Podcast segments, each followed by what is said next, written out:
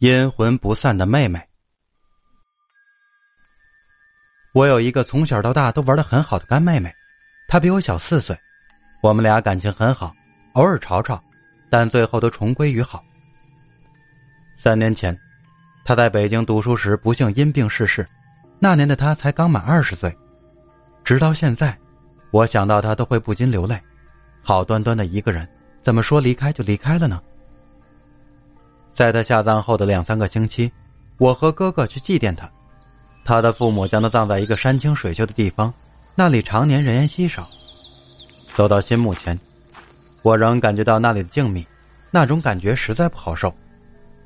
去之前，曾有人对我们说，如果身体不好，最好不要去，因为她是一个年轻女孩子，阴气可能比较重，去了会对我们不好。当时我比较担心的是我哥，因为他身体较弱。总生病，看到新坟，在场所有人都哭了。我在心里对着妹妹说了好多话。临走时，我不住回头看了看妹妹长眠的地方，突然感觉到这里的阴密空旷让人不寒而栗。我不敢再看第二眼，急急的随人走出了山谷。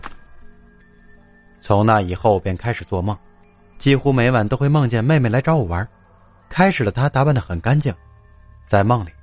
我并不认为他已经死了，我们玩的很开心，但是他就是不说话。后来慢慢的，他开始打扮的差强人意，还开始跟我闹别扭，而且我也开始知道他不是人，但他仍跟着我说要和我回家。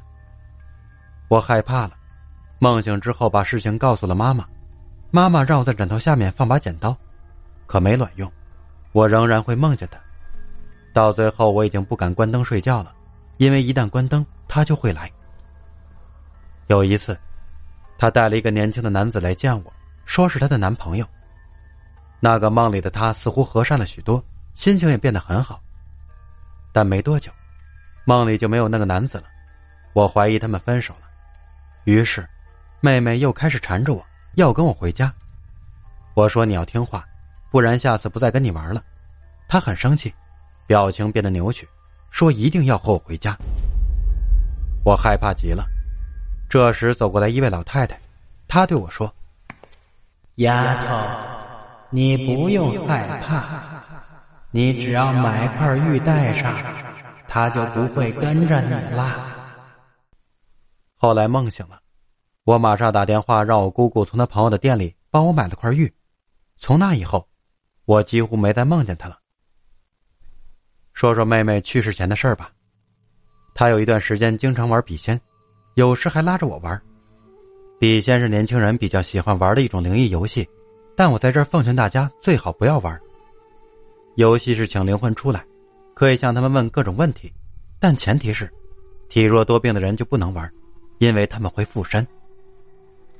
当时我对于这种说法也是当做耳边风，可后来我发现这些东西真的很邪门。比如晚上家里没闹钟，我却总听到秒针的摆动声，其他人却没有听到。那段时间吓得我毛都竖起来了。后来表弟来我家住了两天，他听说了我的遭遇后，为了安慰我，就对着空气说：“你们走吧，不要在这儿了。”想不到从那以后，我就再也没有听到这种声音了。不知道跟表弟很凶有没有关系？他经常打架。在我们那边是出了名的能打。从那以后，我再也不敢玩这种游戏了。后来过了一年，妹妹到北京读书，因为普通的发烧打吊瓶而死亡。她挂水前已经做过皮试，是不过敏的。然而挂上吊瓶没多久，就呼吸困难了。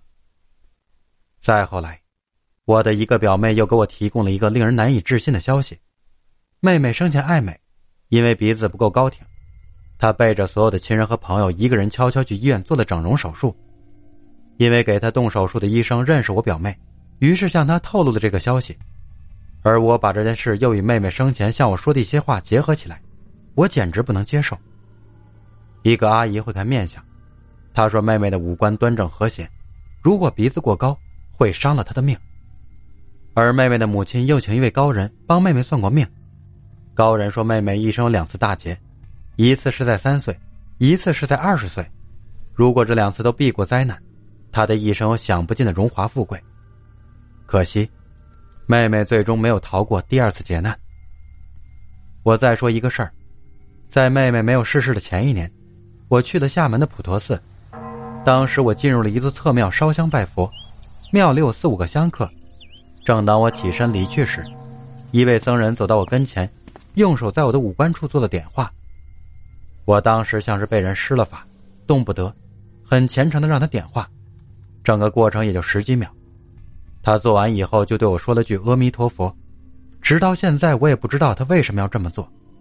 有知道的师傅可以在评论区留言解答一下，谢谢了。